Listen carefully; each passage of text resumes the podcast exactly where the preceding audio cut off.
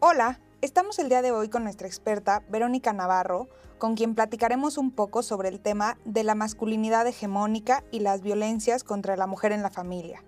Bienvenida, Vero. No, hombre, gracias por invitarme.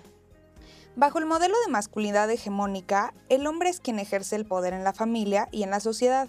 Pero, ¿qué es ese poder? Mira, generalmente se cree que el poder es una cualidad abstracta. No es poderoso, no es poderoso, pero en realidad no es así. El poder es algo muy concreto. Es una acción que se ejerce y lo podemos mirar en las interacciones entre las personas.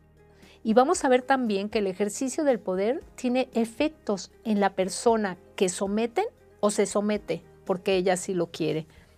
¿Por qué? Porque vamos a ver que esta persona está oprimida y también porque va a tener y va a incidir en toda su realidad en los espacios, en los modos de pensar, en las relaciones que establece, en la sexualidad, en su capacidad para tomar decisiones, en la economía, por citar algunos ejemplos.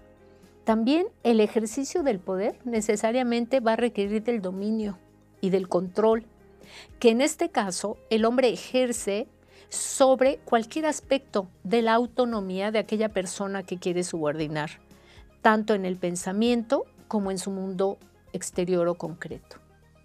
Qué interesante. Eh, pero cuéntanos, ¿de qué manera entonces podemos definir el poder masculino?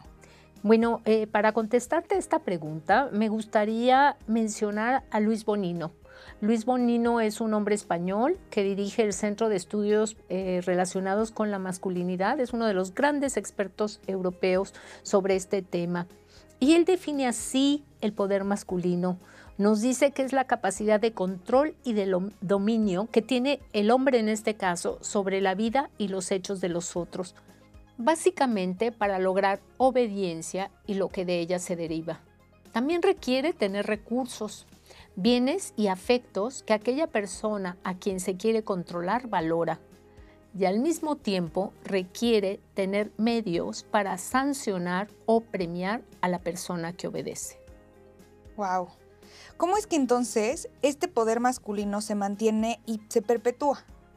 Bueno, eh, mencionaremos varios factores. En primer lugar, por su naturalización.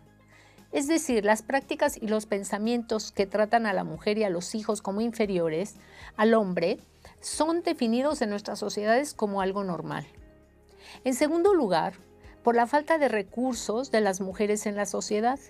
Tú sabes, y todos los datos así lo señalan, que existe una brecha entre hombres y mujeres en todos los aspectos de la vida. Aquí estamos haciendo referencia no solo a los salarios, a los niveles educativos, a la capacidad de construir un patrimonio, a las oportunidades desiguales de desarrollo, entre muchos otros factores.